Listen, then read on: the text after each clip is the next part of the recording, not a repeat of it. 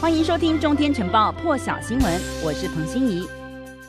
我们现在来看的是呢，在新加坡的部分呢，在呃新加坡。昨天公布一天新增的九百一十例，而这目前呢，在九百一十例当中呢，现在说是超过十六个月的新高。而其实呢，在新加坡的部分呢，卫生部表示呢，目前在新加坡的新冠病例上面呢，这个数字呢，值得关注的是呢。会不会这个疫情呢再度在当地拉警报呢？因为在十六个月过去里头呢，整个数据来看呢，包括了移民，包括了其他的本土呢，其实这个数字必须要令人值得格外的关注。而新加坡这个星期开始也要为六十岁以上的族群呢来施打第三剂追加的疫苗，希望可以。增加对抗 Delta 变异株的保护力，但是卫生部呢现在说，八月中呢明明就是开始放宽的防疫措施，而且采取和。病毒共存的一个策略。那么现在在关注呃收治加护病房的人数之下呢，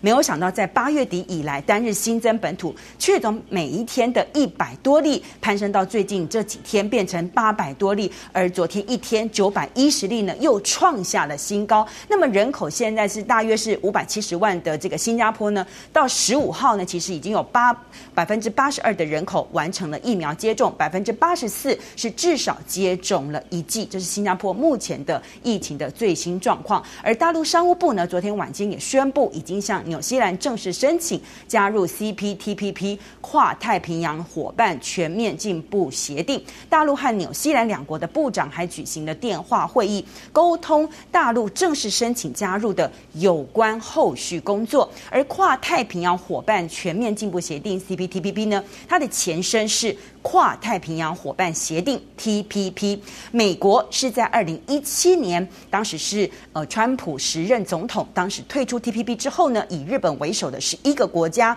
将这个协定。改组为 CPTPP，同时呢，在二零一八年十二月三十号的时候生效。那么，十一个签署国的人口总共有五亿人，生产总额达到十一兆美元，约占全球 GDP 的百分之十三点一。那么，包含大陆国家主席习近平、大陆国务院总理李克强都曾经先后在公开场合上面表示过，大陆希望可以加入 CPTPP。那么，大陆商务部呢也说过。去年自由贸易协定伙伴占大陆对外贸易总额比重将近百分之三十五，大陆将持续跟几个国家这个包含了组成这个自贸协定呢来进行讨论，同时呢也积极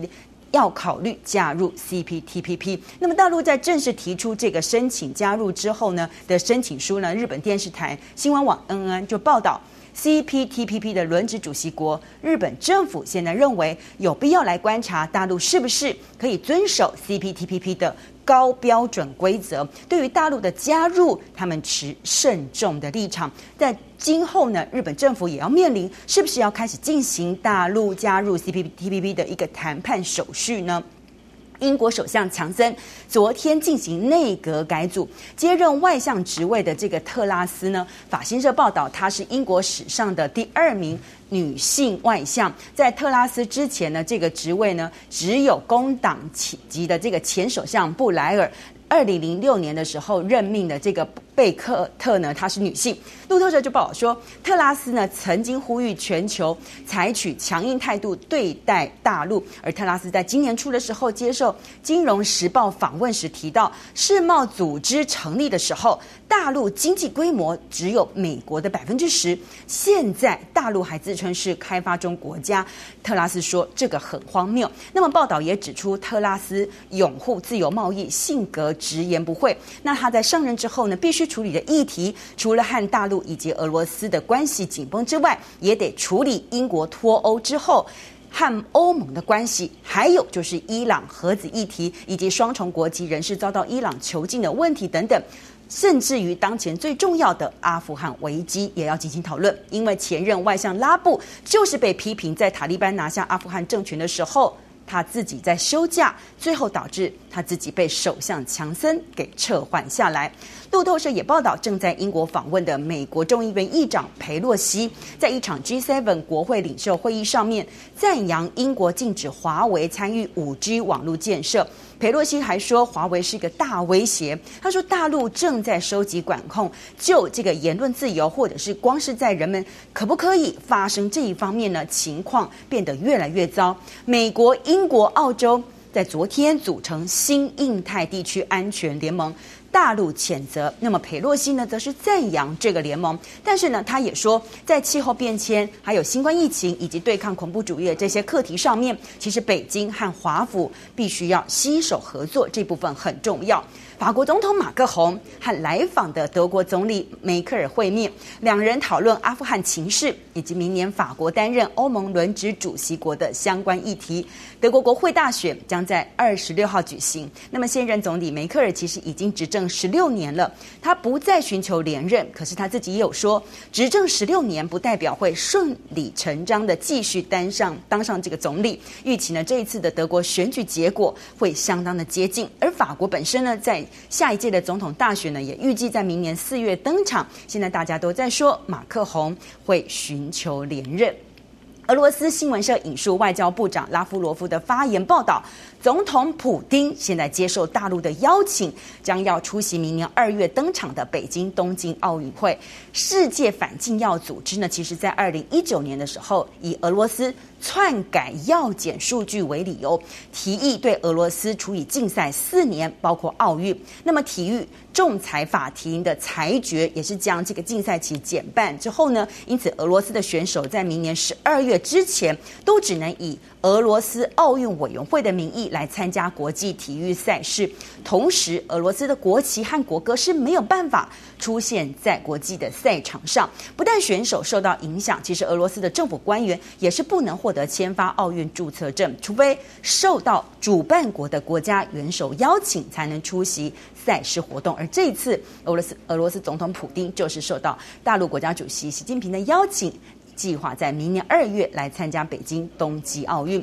另外，大陆外交部发言人华春莹也宣布，这个应塔吉克总统的邀请，大陆国家主席习近平呢，今天在北京将会以视讯的方式来出席上海合作组织成员国元首理事会的第二十一次会议。这个会议很重要的是，他们预计。将会讨论阿富汗的局势，因为这个是主要议题。那么，上海合作组织呢，简称上合组织，它是由大陆、俄罗斯、哈萨克、吉尔吉斯以及塔吉克等。这个八个国家组成的，虽然只有八个国家的成员国，可是他们却占据了世界人口的四成，全球 GDP 也占了两成，而且欧亚大陆超过一半的面积就是这八个国家组成。另外，上合组织也是到现在唯一在大陆成立，以大陆城市命名，总部设在大陆的区域性国际组织。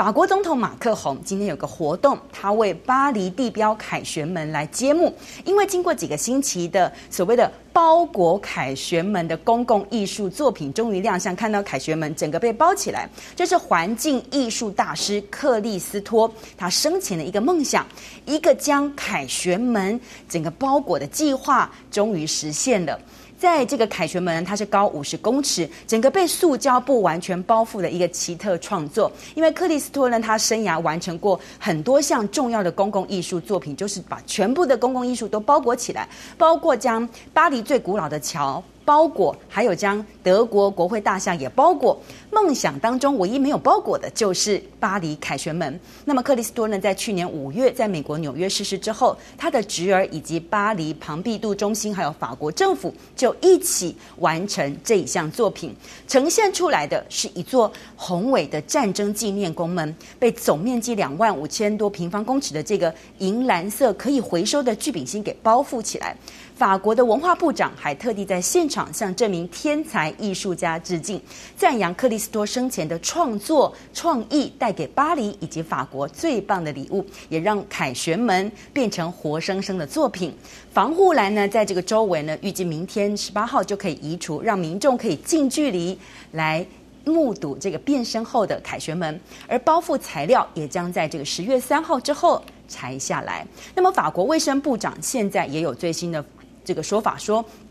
在总统马克宏要求两百七十万名医护人员必须在九月十五号之前至少接种一剂疫苗，结果现在因为这个期限已经到了，有大约三千名的法国医护人员因为没有在期限前接种。因此，现在法国政府发出了停职通知。南法的尼斯还有一名医院职员，他因为不满政府强制要求他们接种疫苗而展开绝食抗议，强调呢，他不是反对接种，而是不满为什么人民被迫施打还要面临饭碗不保呢？说这种。政府的粗暴强制的方式呢，让人很难吞下去。另外，也有几十名的医护人员，因为也是不愿意接种疫苗，自行递出辞呈。更多精彩国际大师，请上中天 YT 收看完整版，也别忘了订阅、按赞、加分享哦。